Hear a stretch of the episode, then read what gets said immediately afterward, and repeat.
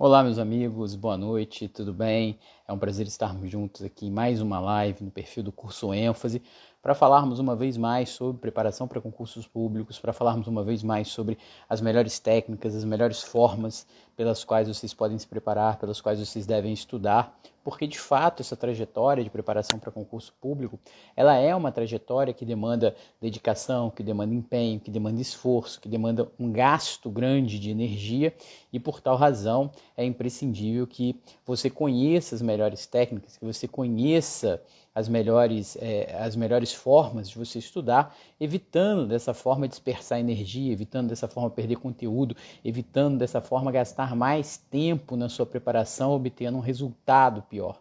Então é muito importante que você conheça alguns aspectos que a gente pode chamar aqui como aspectos que são importantes e que eu diria até mesmo essenciais nessa sua preparação, porque vão gerar um resultado mais rápido, porque vão gerar um resultado mais efetivo, porque vão gerar um resultado mais eficiente. O que eu costumo dizer é que se você for cortar uma árvore com um machado cego, você vai gastar muito mais força, você vai gastar muito mais tempo, você vai dispersar muito mais energia e pode ser até que no final você derrube aquela árvore, né? que você consiga exercer aquela atividade. Mas de certa forma o caminho ele acabou sendo mais penoso, ele acabou sendo um caminho mais difícil. Então é importante saber quais ferramentas devem ser utilizadas, como você pode utilizá-las para obter uma aprovação em concursos públicos, né? como passar em concursos públicos. Até colocamos é, esse nome aqui na live vou até colocar aqui no meu fixado, enquanto as pessoas vão entrando na nossa live, vou deixar fixado aqui o tema. É, então é muito importante que a gente tenha né, algumas ferramentas que possam ajudar. Então, se alguma ferramenta ajudar de alguma forma a se melhorar é, 10%, 20%, 30%, 50%, 100% a sua performance, ela já se torna uma ferramenta importante, ela já se, forma, já se torna uma ferramenta útil e já vai te ajudar aí na sua é, preparação. Então, para a gente começar, é, enquanto eu estou conectando aqui, o que, eu, o que eu gostaria de dizer é o seguinte: estudar para concurso público, eu estive conversando né, com o professor Paulo Lepori é, sobre segredos da aprovação num concurso público, né? quais seriam os segredos da aprovação. Uma das primeiras coisas que eu coloquei para o professor Paulo Lepre e gostaria de colocar aqui para vocês é a questão da sua preparação de uma maneira mais global. É você olhar a sua preparação não como um ato isolado, né? não como um, uma preparação que pressupõe uma única conduta de forma isolada, mas sim analisar essa preparação de uma forma mais global. O que é olhar essa preparação de uma forma mais global. É levar em consideração diversos aspectos que, somados, que de forma cumulativa, vão melhorar o seu resultado. Então, eu costumo dizer o seguinte: para você ser aprovado no concurso público, né, já que o nosso tema é como passar em concursos públicos, você vai obter um resultado mais eficiente se você trabalhar simultaneamente, se você trabalhar de forma paralela, três elementos, três aspectos, é, é, de forma concomitante. Os primeiros deles são os seus aspectos internos. Os aspectos internos são aqueles aspectos relacionados aos seus pensamentos, aos seus sentimentos, às suas emoções, a, a, como você consegue organizar mentalmente o seu objetivo, se você se visualiza ou não chegando naquele local, se você tem uma atitude mental positiva ou não, como estão os seus pensamentos, né, que tipo de sentimentos esses pensamentos estão gerando. E aqui é muito importante destacar, como faz o Ecker, Harvey Ecker, que os seus pensamentos eles geram sentimentos que geram determinadas atitudes que chegam a que te levam a alcançar ou não determinados resultados. Então, quando a gente estuda biografias de pessoas que conseguiram exercer tarefas muito significativas, de grandes atletas, fica muito claro que todos eles tinham uma atitude mental muito clara, né, muito focada, uma atitude mental muito forte no sentido de alcançar aqueles resultados aos quais eles se propunham alcançar. Então já fiz uma live sobre isso, né, falando só sobre esses aspectos internos da preparação, que é a questão da atitude mental correta, como você deve alinhar né, os, seus, os seus pensamentos, seus sentimentos, suas emoções, porque o que eu posso te dizer é o seguinte: se você achar que não pode, se você não tiver uma atitude mental positiva, dificilmente você vai obter um resultado. Aliás, pelo contrário, é, é quase certo a afirmação de que você não vai obter um resultado. E ao lado desses aspectos internos que você deve trabalhar, tem também os aspectos externos. E esses aspectos externos eles podem ser desdobrados de duas formas. Nós temos aquelas técnicas de preparação, então eu preciso saber assim, como estudar, como é que eu vou dividir o meu planejamento de estudo, como é que eu vou definir o meu objetivo, como é que eu vou definir meu planejamento, as minhas metas, como é que eu devo estudar de forma mais eficiente, como é que eu devo, se eu, se eu preciso ver um vídeo, ouvir um podcast, é, se eu devo estudar por livro, enfim tem uma série de técnicas de estudo que também vão te ajudar na sua preparação. E, paralelamente a esses aspectos internos e a questão das técnicas adequadas de preparação, Vale lembrar também que você precisa ter acesso a um conteúdo adequado. Então, quando a gente fala de concurso público, a gente está agregando aqui três coisas: né? os aspectos internos, a forma como você é, é, se coloca diante é, do seu objetivo, você tem esses aspectos externos, que são essas técnicas adequadas de preparação, e também o conteúdo adequado. Você tem que estudar para concurso público através do conteúdo adequado, daquele conteúdo apropriado, daquele conteúdo que seja é, um conteúdo aderente ao seu objetivo. Como eu costumo dizer, estudar para concurso público é diferente de estudar uma pós-graduação, é diferente de estudar na faculdade para uma prova, é diferente de estudar para mestrado, para doutorado, é totalmente diferente. Se você quer estudar para escrever uma dissertação de mestrado, existe uma forma de estudar específica, existe um conteúdo específico. Se você quer estudar para escrever uma tese de doutorado, existe tanto um conteúdo adequado, um material adequado, livros adequados, a bibliografia adequada que você vai estudar para escrever a sua tese, como também técnicas específicas para estudar para aquele objetivo. Então, quando você estuda para concurso público, você tem um objetivo, passar numa prova de concurso público. E isso tem que ser o norte que vai mapear o seu estudo. Então, Cuidado, que as pessoas falam muita coisa que não tem aderência com a realidade, muitas coisas que não vão te ajudar numa prova.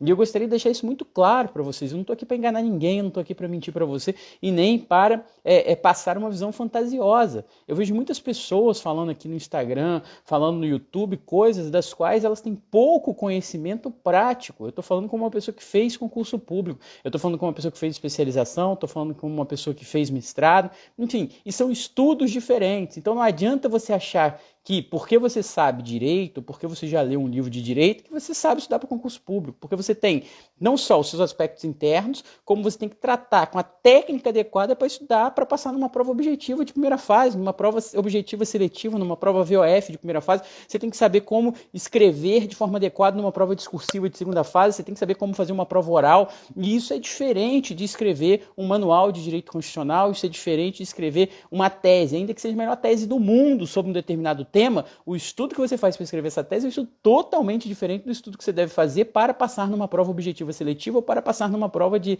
em que você vai ter que marcar, por exemplo, verdadeiro ou falso. De repente você lê o livro de constitucional inteiro, mas não vai conseguir passar para o papel numa prova discursiva aquele conhecimento, porque você não organizou aquilo corretamente na sua cabeça, porque você não lembra na hora de transferir aquele conteúdo para uma questão objetiva seletiva como ele deve ser tratado. Então, muito cuidado, muito cuidado. Por quê? Porque estudo para concurso público, e nós vamos tratar disso hoje, tem alguns aspectos externos que eles se desdobram em técnicas adequadas de preparação, técnicas adequadas de preparação de um lado, e o conteúdo adequado ao fim a que se destina.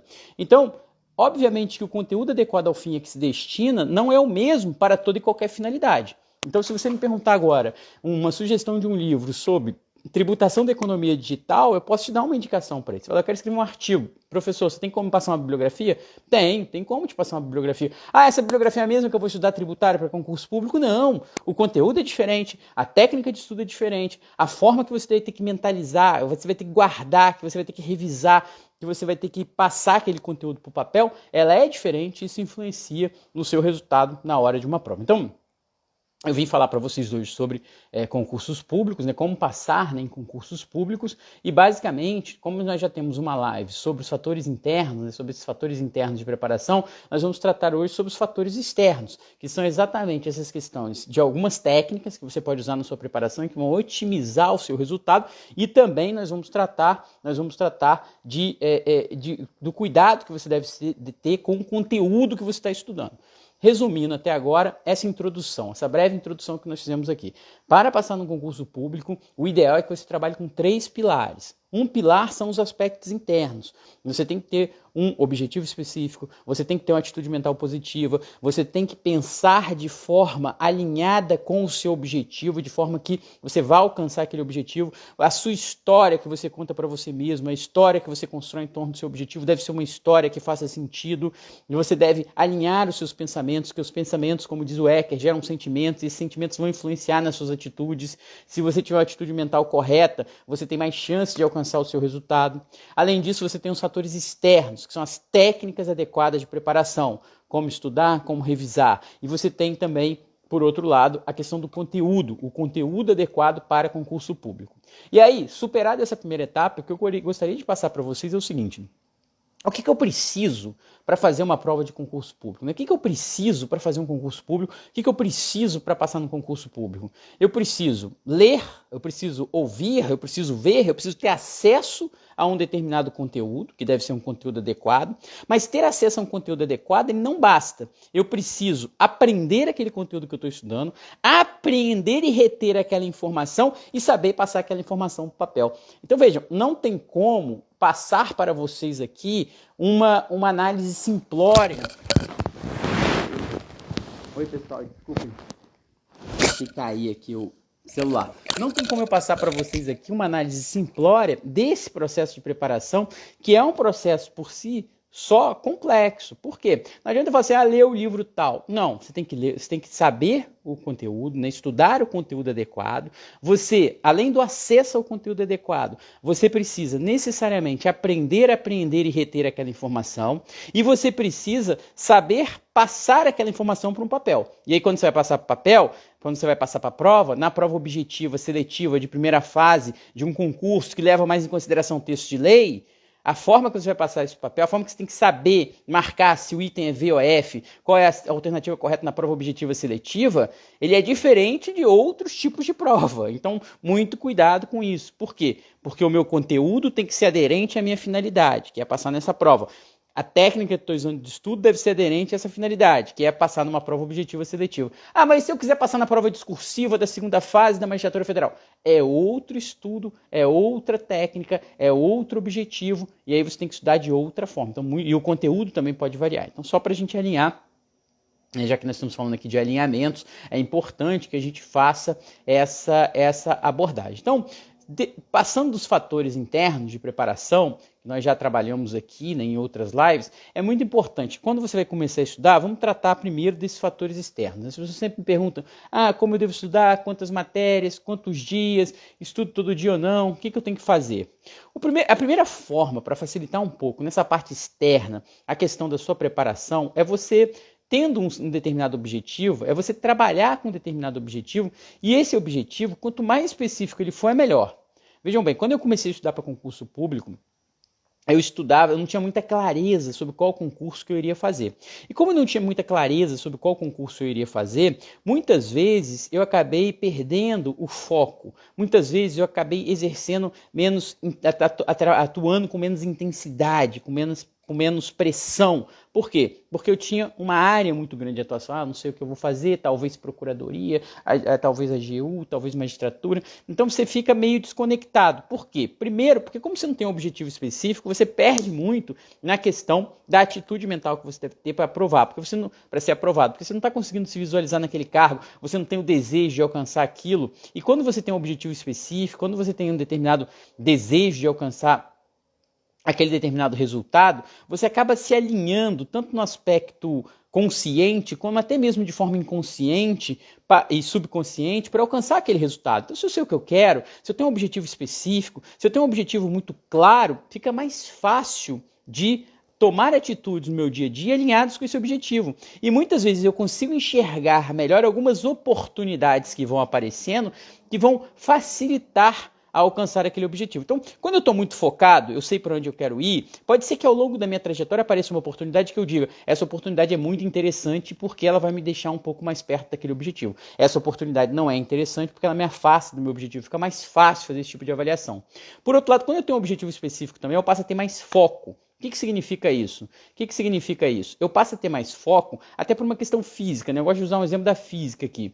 É, quando a gente estuda física, a gente aprende que quanto menor a área, maior será a pressão exercida pela força colocada. Então, o que, que acontece? Se você tem uma área muito grande, se você tem uma área muito grande, a pressão que você vai exercer vai ser menor do que se você focar numa área pequena. Isso chama foco. Então, quando você tem um objetivo específico, você passa a ter mais foco. Quando você passa a ter mais foco, a sua energia não se dispersa. Ou seja, você passa a fazer força numa área menor. E como você faz força numa área menor, você coloca mais pressão, no bom sentido aqui, né? Pressão no bom sentido, você bota mais energia ali. E aí você tende a alcançar o seu resultado. E você passa, né, como eu disse, a reconhecer outras oportunidades. Você passa a se adaptar para alcançar aquele resultado. Então, tenho um objetivo, a partir disso eu vou estabelecer o meu planejamento. Né? Outra pergunta que me faço, né? como eu vou passar no concurso público? Bom, Primeiro, é importante que você tenha um objetivo. Bom, tendo um objetivo, você vai estabelecer o seu planejamento. E aí,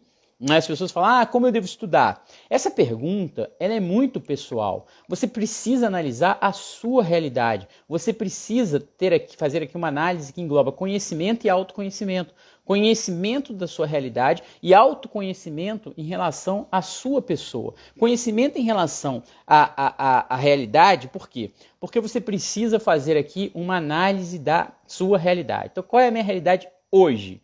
Você precisa trabalhar aqui com a ideia que a Daiane Coutu traz no livro dela, que é a ideia do mecanismo da resiliência.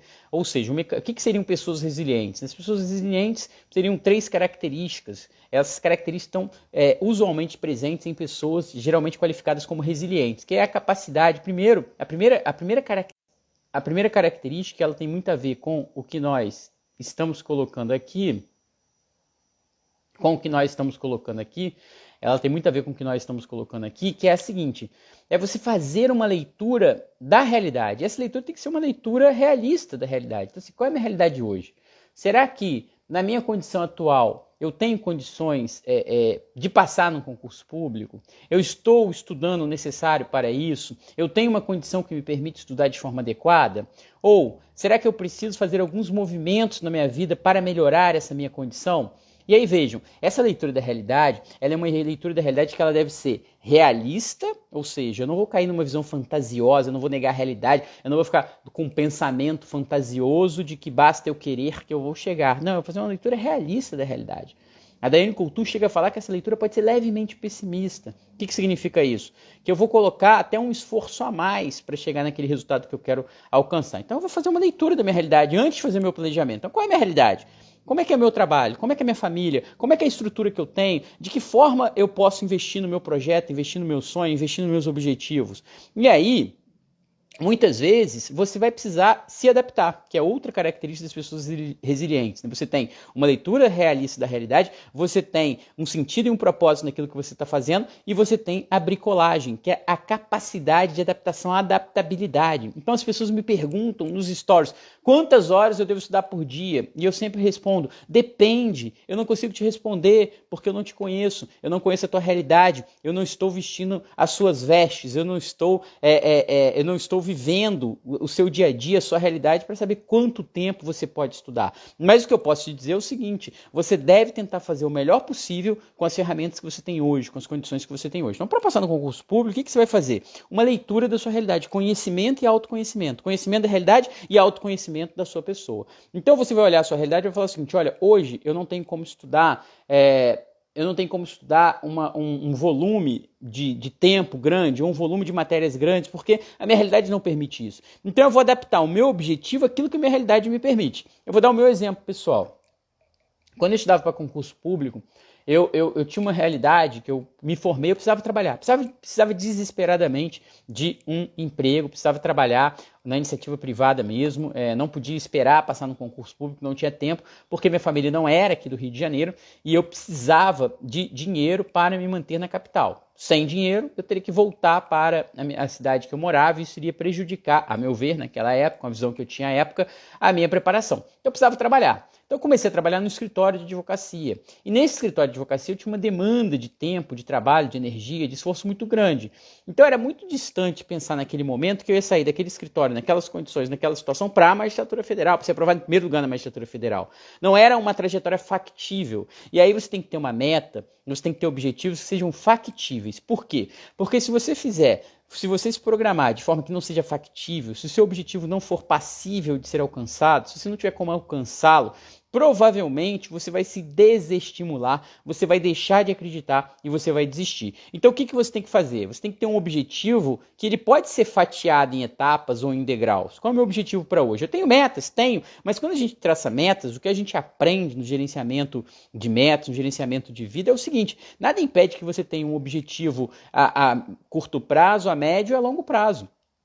E aí, por exemplo, naquele momento, o que, que passava pela minha cabeça? Bom, Cada passo que eu der que for viabilizar ou facilitar ou aperfeiçoar ou melhorar o meu processo de estudo é um passo que me deixa mais perto do meu objetivo. Então, toda a leitura da minha realidade passou a ser feita com esse filtro. Coloquei esse óculos, meu óculos é esse. Então, assim, ah, Eric, você está trabalhando aqui no escritório, surgiu uma nova proposta de emprego, você quer? Bom, vai me ajudar a estudar ou vai me atrapalhar? Está alinhada ou desalinhada com o meu objetivo? Vai tornar a minha trajetória mais próxima de ser alcançada ou mais distante? Então você precisa fazer essa leitura. Você precisa fazer essa leitura da realidade. Se você tiver um objetivo, se você tiver desejo e se você realmente quiser alcançar o seu objetivo, você vai ter que colocar esse filtro, esse óculos ao analisar, essa lupa ao analisar o seu dia a dia.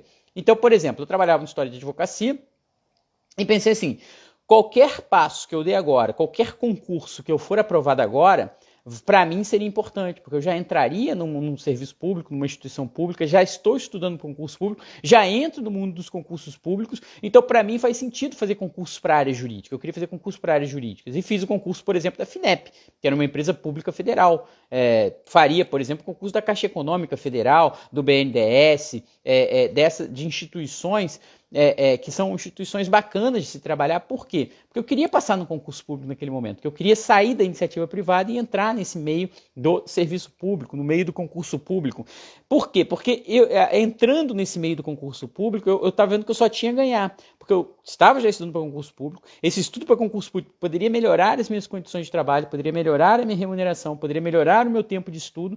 Então era um, era um, um passo que estava alinhado com o meu objetivo. Então não tem problema nenhum. Isso chama-se adaptabilidade, isso chama-se bricolagem. É a terceira característica das pessoas resilientes, que são tão procuradas hoje no âmbito da gestão empresarial, no âmbito do gerenciamento pessoal, né? como diz a Daiane Coutu, esse artigo, o Mecanismo da Resiliência, ele foi publicado na, na, nas leituras essenciais, 10 leituras essenciais da Harvard Business Review, que selecionou 10 artigos e um deles é esse artigo da Diane Coutu, que fala do mecanismo da resiliência. Então, a pessoa tem que ter a bricolagem, a adaptabilidade, a capacidade de se adaptar às circunstâncias da vida, às coisas que vão acontecendo no cotidiano, é fazer o que tem com o que for possível, com as ferramentas que estão disponíveis hoje. Então, você vai traçar os seus objetivos, você tem que ter uma aderência com a realidade, porque você tem que acreditar que é possível, você tem que correr atrás para fazer acontecer. Então, se você colocar um objetivo muito distante, muito longínquo, sem aderência, aderência, sem adesão à sua realidade, você vai desanimar, você vai desistir e você, em última análise, vai acabar não alcançando. Então você precisa aceitar a sua realidade hoje e trabalhar dentro dela. Aceitação ferrenha da realidade, como diz a Daiane Coutu. Enxergar um propósito e um sentido nisso que você está vivendo e se adaptar a essa realidade e fazer dentro dessa realidade o que for possível para construir um novo futuro. Então eu aceito a minha realidade hoje não para ficar estagnado, não para ficar congelado, não para ficar preso eternamente nela, mas eu aceito a minha realidade realidade hoje para, entendendo essa realidade, buscando um sentido e um propósito nisso que eu estou passando, através do que for possível, da adaptabilidade das ferramentas que eu tenho disponível hoje, do tempo que eu tenho hoje, das condições que eu tenho hoje, tentar aos poucos ir galgando etapas, né, ganhando força, ganhando corpo em direção ao meu objetivo. Então, isso pode significar, por exemplo, que você vai adaptar os seus estudos às possibilidades que você tem. Isso significa que você pode adaptar os seus objetivos às suas condições atuais. Isso significa que você pode ter um objetivo hoje e, uma vez alcançada uma meta, criar um novo objetivo, uma nova meta, criar um novo objetivo, uma nova meta, até chegar, até chegar onde você quer chegar. Como diz a Carol Dweck, Carol Dweck no livro Mindset, É, ninguém pode dizer ao certo até onde uma pessoa determinada, com empenho, com esforço, com dedicação, pode chegar. Então aqui a questão não é de uma capacidade simplesmente inata, não é porque você é melhor ou pior do que ninguém, não é porque você tem mais condições ou menos condições do que uma outra pessoa. Ninguém pode dizer ao certo até onde uma pessoa com força de vontade, com determinação, com constância, com consistência, com empenho, com esforço, onde ela pode chegar.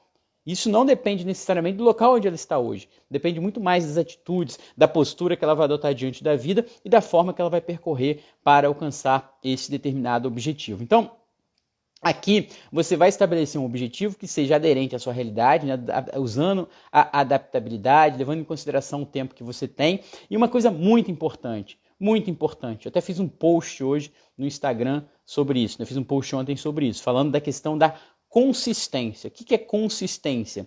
Consistência é a sua capacidade de repetir ao longo do tempo aquela conduta necessária para chegar ao seu resultado, para chegar onde você quer chegar. Então você precisa de consistência. O que, é melhor? Consistência ou intensidade? Até coloquei isso no post. Né? Eu falei as duas coisas. Você precisa de consistência ao longo do tempo e você precisa de intensidade em determinados momentos da sua preparação, em determinados momentos da sua trajetória. Então, vou dar o meu exemplo pessoal. Eu fui estudando de forma consistente, desde lá do meio para o final da faculdade, eu estava estudando para concurso público, fui estudando. A minha realidade não me permitia sonhar com a magistratura federal, então logo eu me formei, porque eu precisava trabalhar, eu não tinha ainda o preparo suficiente para ser aprovado, eu não tinha o tempo de prática jurídica. Então, o que, que eu pensei ali? Vou fazer um, um outro concurso, um concurso que eu vou tratar aqui como um concurso intermediário. Intermediário porque ele é pior? Não. Intermediário porque ele não é o meu objetivo fim. Os objetivos finais de cada pessoa, os sonhos, aquilo que eu quero alcançar na minha vida é um desejo pessoal, é intransferível, é o meu sonho, é o meu objetivo. Ele não é melhor que o seu e também não é pior. Ele é o meu e é ele que eu vou correr atrás e é ele que eu pretendo alcançar. Então,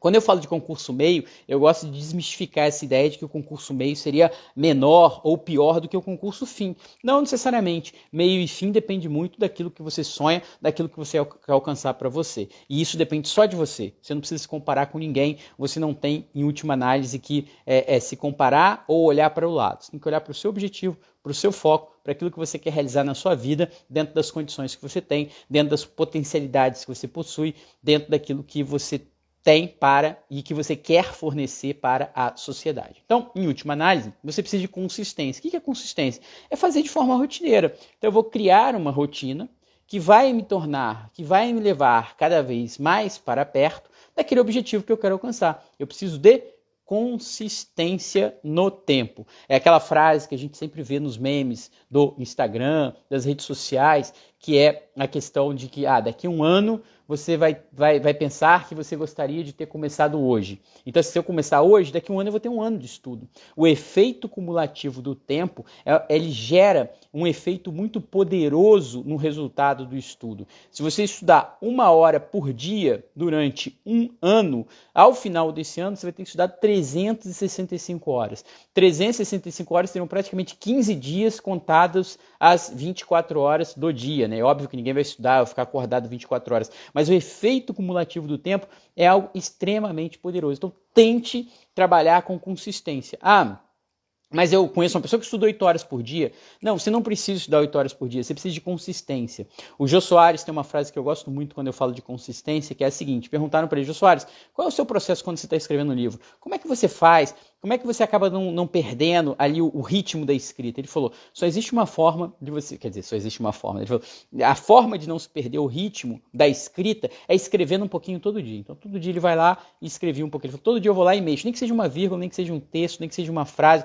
nem que seja uma palavra. Porque quando eu mexo no livro, eu, eu mantenho contato, eu estou ligado com ele, eu mantenho a nossa relação, olha, a minha relação com o livro. Então, eu acabo pensando nele todo dia, eu acabo focando, nem que seja algum tempo do meu dia, por pior pior que sejam as atividades desse dia, eu me dedico um pouco àquele objetivo, eu não deixo ele fugir de mim. Por quê? Porque se eu deixo distanciar, vai ficando fluido, vai ficando distante. É como se você passasse a ter uma visão meio embaçada, uma visão tanto quanto fluida daquilo que você quer alcançar. E quanto mais você faz, mais você mantém o contato, mais você mantém ali a, a, a aderência com aquele objetivo, com aquele sonho, com aquela finalidade que você pretende realizar. Então, muito importante a questão da consistência. Ah, mas e a pessoa que estuda 8 horas por dia? Você não precisa estudar 8 horas por dia para passar no concurso público. Eu passei em concurso público sem estudar 8 horas por dia. Eu passei no concurso público alternando consistência com intensidade, consistência com intensidade. O que é alternar consistência com intensidade? Consistência é o estudo contínuo no tempo. Intensidade é você colocar muita energia, muito esforço, muita dedicação no momento certo. Então, quando você tem um edital, aí você pode começar a trabalhar com muita intensidade. Quando você tem uma prova de segunda fase de um concurso ou uma prova oral, aí você vai trabalhar com muita intensidade. Aí você não vai estudar 8 horas, você estudar 10, 12, você vai tirar férias e passar o dia inteiro estudando, às vezes 16 horas, o tanto você aguentar estudar para alcançar aquele resultado. Mas isso não é factível a médio e longo prazo. Essa intensidade, ela é na véspera de uma prova, quando você tem um edital, ela na véspera que eu digo assim, né, quando sai um edital, ela é muito ela é muito é, é, é, pontual. Então as pessoas estão perguntando aqui, né? Quanto tempo eu estudava por dia? É, essa pergunta, ela não responde muita coisa, porque eu não, não tenho como te dizer quanto tempo eu estudava por dia, exatamente por isso, porque eu trabalhava com a ideia de consistência e intensidade. É estudar um pouco todo dia, às vezes eu estudava mais, às vezes eu estudava menos, às vezes o trabalho cobrava muito, eu conseguia estudar muito pouco, às vezes eu estava de férias e conseguia estudar um pouco mais, e a consistência. Por quê? Porque você vai subindo, o conhecimento ele vai crescendo de forma geométrica, ele não é uma progressão aritmética. Não é o que eu aprendi ontem mais do que eu aprendi hoje. Na verdade, esse conhecimento ele é cumulativo, é uma progressão geométrica. Então não é 2 mais 2 mais 2 mais 2 mais 2 que gera 10. É 2 ao quadrado, ao quadrado, ao quadrado, ao quadrado, e aí a progressão se torna uma progressão geométrica do conhecimento, que o conhecimento ele vai se cruzando, se entrelaçando. Então, a consistência é fundamental. Então a consistência ela vai gerar resultados incríveis quando considerado o efeito cumulativo de ações ainda que pequenas, mas diluídas, né, mais projetadas, mais é, repetidas ao longo do tempo. Por outro lado, né, tem uma frase que eu gosto muito do Timothy Ferris, que ele diz o seguinte: existe uma lei muito importante para você trabalhar, que é uma lei chamada né, Lei de Parkinson. O que, que significa isso? Que se você se der muito tempo para fazer uma atividade, ou se você tiver muitos recursos para fazer uma atividade, você vai tender a gastar todo esse tempo ou todos esses recursos para realizar essa atividade. Então o Ferris diz o seguinte: quando você estabelece um prazo curto para exercer uma determinada atividade, você acaba é, é, entregando aquela atividade nesse prazo. Você acaba focando naquilo, colocando sua energia naquilo e conseguindo um resultado muito bom. Então, o que acontece? Em determinados momentos, sim, você vai trabalhar com a intensidade, mas nem sempre. Não se preocupe em estudar 8 horas por dia, 10 horas por dia. Se preocupe em estudar com consistência. É lógico que quanto mais você estudar, melhor, em tese, tende a ser o seu resultado, mas isso não significa que você tem que estudar 10 horas por dia.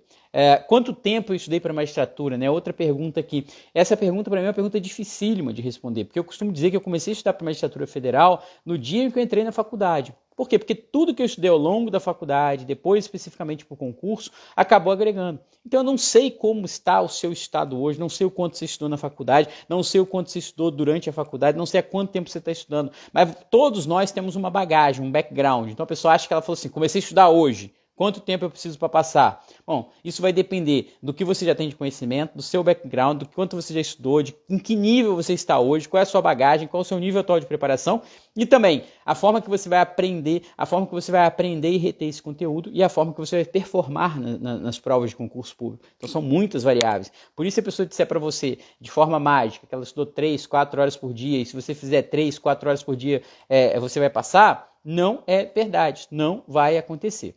O Sidney, Sidney, Sid Newton Costa está colocando aqui o seguinte: tem dia que não tenho vontade de estudar e outros fico bastante estimulado. Como trabalhar com isso?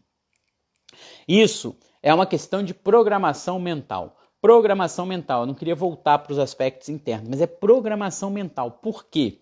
Porque, em última análise, para passar num concurso, você precisa de organização, de planejamento, organização e disciplina. Planejamento, organização e disciplina. Então você precisa planejar, criar lá os seus objetivos, as suas metas de curto, médio e longo prazo. É, então você precisa de, de planejamento né, de forma organizada, você precisa ter um objetivo, você precisa se planejar de forma organizada e você precisa de disciplina. E, e, e o que, é disciplina? Né? É o mito, o, o Sid Newton. E o que você está falando tem muito a ver com o mito da motivação que, que é o mito da motivação? O mito da motivação é uma leitura errada, é uma leitura equivocada do conceito da motivação, que muitas vezes as pessoas fazem, entendendo que motivação seria acordar animado, acordar entusiasmado, acordar com vontade de fazer algo. Isso não necessariamente é determinante para você obter o seu resultado. O que você precisa fazer é, fa é o que você precisa é fazer. Então, o que, que acontece? Como é que você vai se sentir motivado? A leitura correta da palavra motivação, no que diz respeito à preparação para concursos públicos e no que diz respeito a muitas outras coisas na sua vida, a leitura correta que você deve ter da palavra motivação é aquela leitura quase que vinculada à própria, ao próprio significado mesmo, literal da palavra. Motivos para ação, motivação. É o que te motiva a agir. E o que te motiva para agir não pode ser um estado interno, um estado anímico de vontade ou de energia ou de acordar animado. O que te motiva para agir é o resultado que você quer alcançar, é o que te faz querer esse resultado, é o porquê você está estudando, é o para que você quer alcançar esse objetivo. E não necessariamente necessariamente o estado anímico que você acordou num determinado dia. Esse estado anímico não pode influenciar na decisão de estudar ou não. Você vai estudar. Com vontade ou sem vontade. Mas eu não estou com vontade, eu fico desmotivado. Como é que você faz? Você vai ter que criar o hábito. Outra coisa que se estuda pouco no direito, né?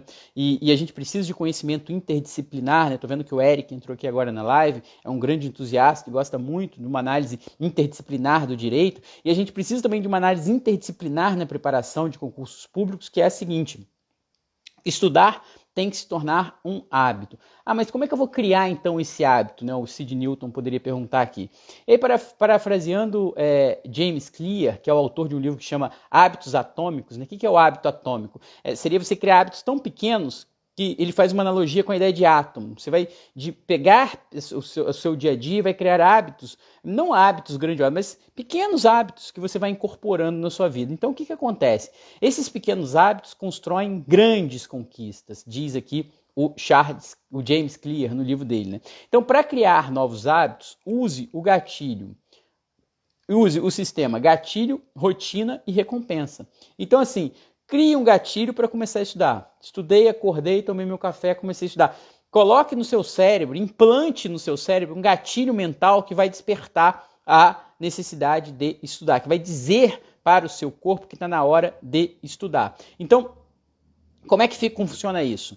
Você tem gatilhos que vão te levar a adotar condutas boas e gatilhos que vão te levar a adotar atitudes que não são boas. Boas para quê? Para o seu objetivo, tá? Eu não estou fazendo uma análise aqui é, se, a sua, se a conduta em si é boa ou não. Não é uma análise da conduta em si, é uma análise do objetivo. Eu tenho um objetivo. Então eu devo assistir uma série ou eu devo, é, ou eu devo ou eu devo estudar para concurso público? Então você tem que ver, você tem que identificar os gatilhos. Isso é muito difícil. Mas você tem que identificar o gatilho. Qual é o gatilho que me leva a uma conduta é, mais de abandonar o estudo? Né? Então, o que, que me leva a querer assistir uma série? O que, que me leva a querer é, ficar viajando no, Instagram, ficar é, é, é, passeando pelo telefone e o que, que me faz estudar. Então você tem que a, tentar afastar os gatilhos negativos e colocar gatilhos positivos que vão despertar hábitos pequenos hábitos que vão te gerar o seu resultado. Então você tem que trabalhar com o sistema gatilho, é, gatilho, rotina e recompensa. Diz, né, o, Char, o Charles Duhigg naquele livro O Poder do Hábito. Então você vai trabalhar com gatilho, rotina e recompensa. Tente afastar os gatilhos ruins e implantar bons gatilhos. Rotina, adote aquela conduta até aquilo se transformar num hábito e recompensa. Você tem que se recompensar. É, no mundo ideal, né, quando diz o, como diz o, o, o Clear, como diz o Clear, no mundo ideal, o próprio hábito já seria recompensa. Né? Porque se eu estou estudando, se eu quero estudar para passar no concurso, o simples fato de estudar já deveria me gerar uma recompensa. Eu já deveria ficar feliz. Mas não é assim que o nosso cérebro enxerga, não é assim que muitas vezes a gente enxerga. A gente enxerga como algo negativo, como um esforço, como algo que vai dar trabalho. Então o que, que eu poderia fazer? Eu posso me recompensar, cumprir minha tarefa, conseguir estudar tantas horas, aí eu posso assistir um filme, posso assistir uma série, posso comer um chocolate, posso passear no parque, enfim, cria uma recompensa que te faça feliz e que faça com que o seu cérebro entenda que você adestre de certa forma, né, no sentido positivo da palavra, o seu cérebro para entender que você tem um gatilho e que disparar daquele gatilho é hora de estudar. E estudou que você vai receber uma recompensa. Porque é assim que ele trabalha, no aspecto inconsciente, subconsciente. Ou seja, você sente um cheiro, né, como diz o Charles Duhigg, aquele cheiro te desperta a vontade de comer um, um, uma determinada coisa. Por quê? Porque você sabe que quando você come aquela coisa, você sente prazer, então é recompensa. Então você tem o gatilho, que é o cheiro, vem o desejo, vem a atitude que você come, a recompensa, que é o prazer que você sente daquela comida que você comeu. Então você tem que trabalhar nesse sistema, isso não é fácil, como dizem os livros que eu gosto sobre hábito, né, que é o do Duhigg, que é o Poder do Hábito e o Hábitos Atômicos do James Clear, trabalhe com esse sistema. Gatilho, para começar a estudar, rotina de estudo e recompensa. Recompense. Sinta a sensação de sucesso. Se recompense por cada pequena vitória. A trajetória né, ela pode até parecer, de certa forma, longa, trabalhosa, mas o, o seu caminhar nesse sentido ele deve ser suave, ele deve ser agradável sempre. Então, trabalhe dessa forma. Então, como é que eu vou fazer isso? Como é que eu vou ter essa disciplina?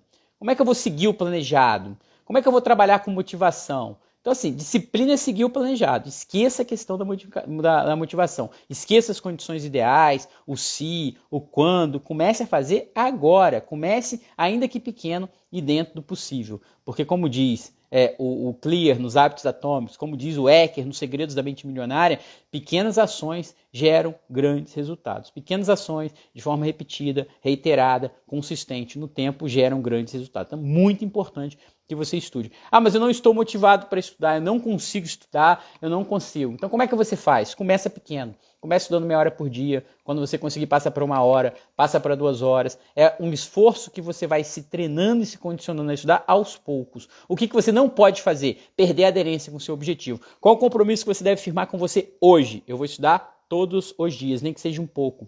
Pode, ah, mas eu posso tirar o domingo de folga? Pode. Posso de, pular um dia eventualmente? Pode. Não é porque você pulou um dia que você perdeu tudo, mas cria rotina. Crie de forma que aquilo se torne um hábito. E bons hábitos viram virtudes e essas virtudes vão fazer que você alcance os seus resultados. Então, Faça isso uma rotina que você repete todo dia um pouquinho, todo dia um pouquinho, até que você vai aumentando, vai ganhando corpo, vai ganhando força. Hoje você consegue um pouco mais, amanhã um pouco mais, amanhã é melhor que hoje, depois da manhã é melhor do que amanhã e assim sucessivamente. E aí, gente, o esforço ou capacidade, né? O que, que importa mais? Isso também foi objeto de um post meu no Instagram.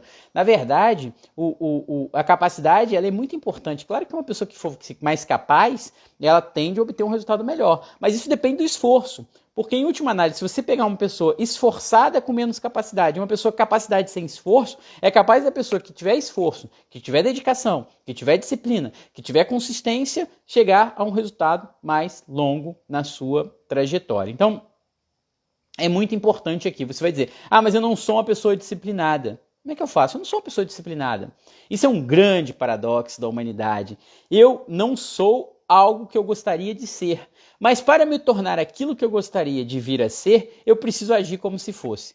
Não sei se ficou muito abstrato, né, se vocês entenderam o que eu falei, mas o que eu estou querendo dizer basicamente é o seguinte: se eu quiser ser uma pessoa corajosa, eu não, não adianta eu esperar que essa coragem nasça animicamente dentro de mim para passar a agir como uma pessoa corajosa. O que eu preciso, em última análise, é passar a agir como uma pessoa corajosa para vir a ser um, alguém corajoso. Então, se eu quero estudar, eu preciso estudar todos os dias de forma disciplinada para me tornar uma pessoa disciplinada.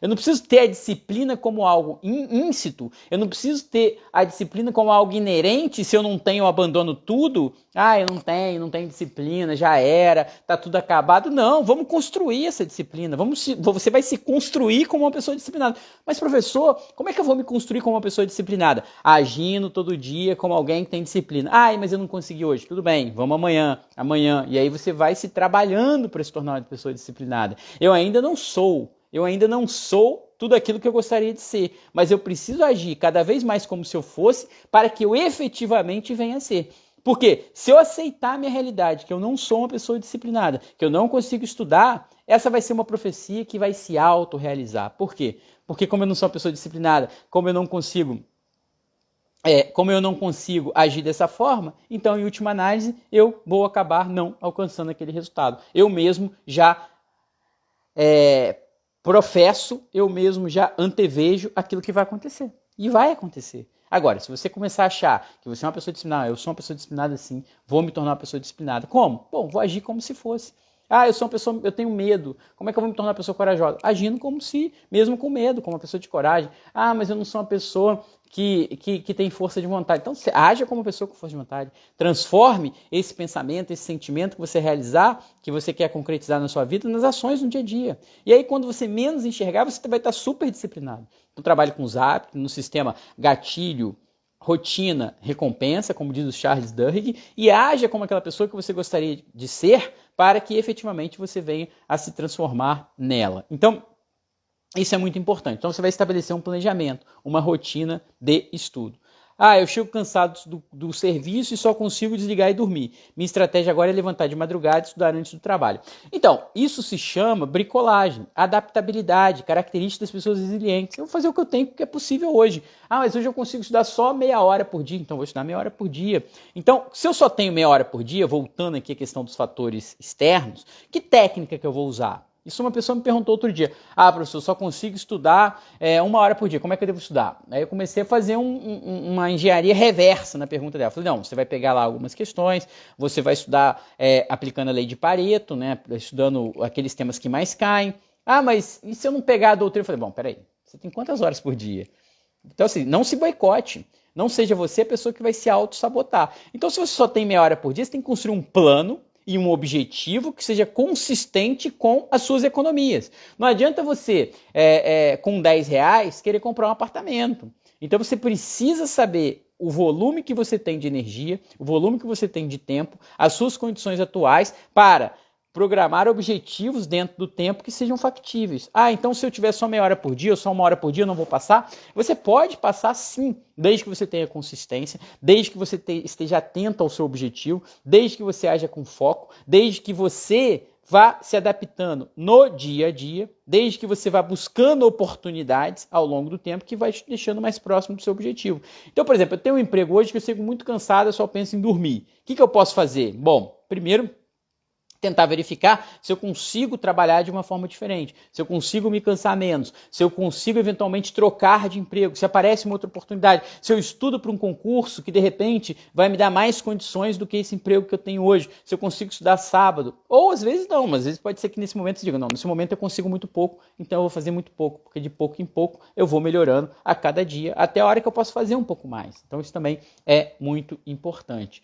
É, e aí, o que, que você vai fazer? Você vai estabelecer objetivos, né, metas que sejam factíveis, trabalhando com a ideia aqui de otimismo quanto à possibilidade de alcançar e realismo quanto à sua realidade atual e o que você precisa para chegar lá. Sem visão fantasiosa de que simplesmente você vai passar em tanto tempo ou que vai ser fácil. Não, não, não é fantasia, não é distorcer a realidade. É atitude mental positiva, como diz o Napoleon Hill, é atitude mental correta. É você ter o pensamento e o sentimento que você vai conseguir. Eu vou conseguir, eu vou chegar lá. Tenho absoluta convicção que isso vai chegar lá. A, a, a o universo já está trabalhando para realizar essa minha vontade que eu tenho, porque eu estou adotando todas as atitudes do meu dia a dia para alcançar esse resultado. E vão começar a aparecer uma série de oportunidades que vão me deixar mais perto desse meu objetivo. Agora, a minha visão da minha realidade é realista. Não é fechar o olho à noite e falar, eu vou passar, eu vou passar, eu vou passar, acordei e passei. Não. É, eu vou adotar todas as atitudes necessárias, eu vou fazer tudo aquilo que tiver ao meu alcance e eu tenho certeza que vão aparecendo ao longo do caminho as condições, o próprio caminho vai dando algumas provisões que vão me ajudar a alcançar esse objetivo. Então, talvez hoje eu estude um pouco mais, amanhã um pouco menos, depois um pouco mais.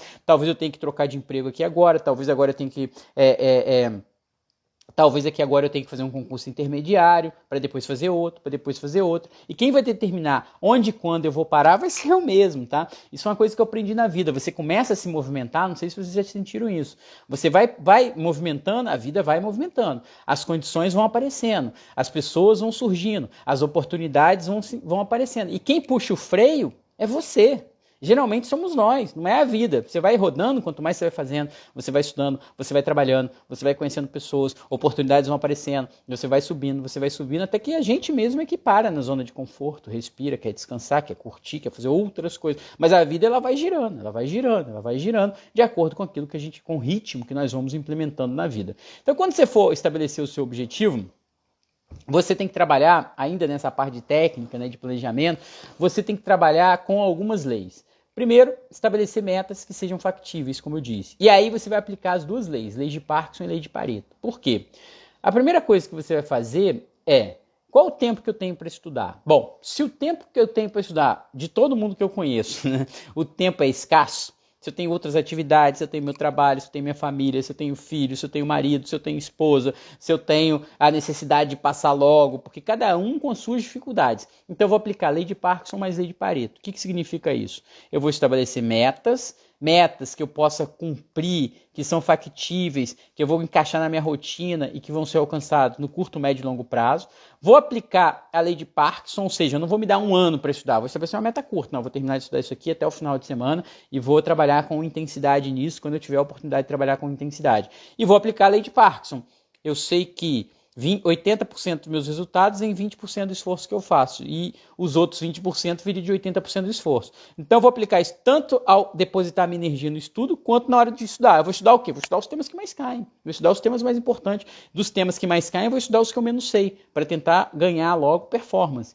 Ah, não, mas eu quero estudar tudo. Beleza, você pode estudar tudo se você tiver tempo para isso. Mas é muito mais prudente, quando você for administrar o seu tempo, você pegar o seu tempo e estudar aqueles temas que mais caem. E dos temas que, você mais, que mais caem, aqueles que você menos sabe. E trabalhando com metas de curto prazo, de, a, que devem ser cumpridas em alguns momentos de forma intensa, em outros de forma consistente.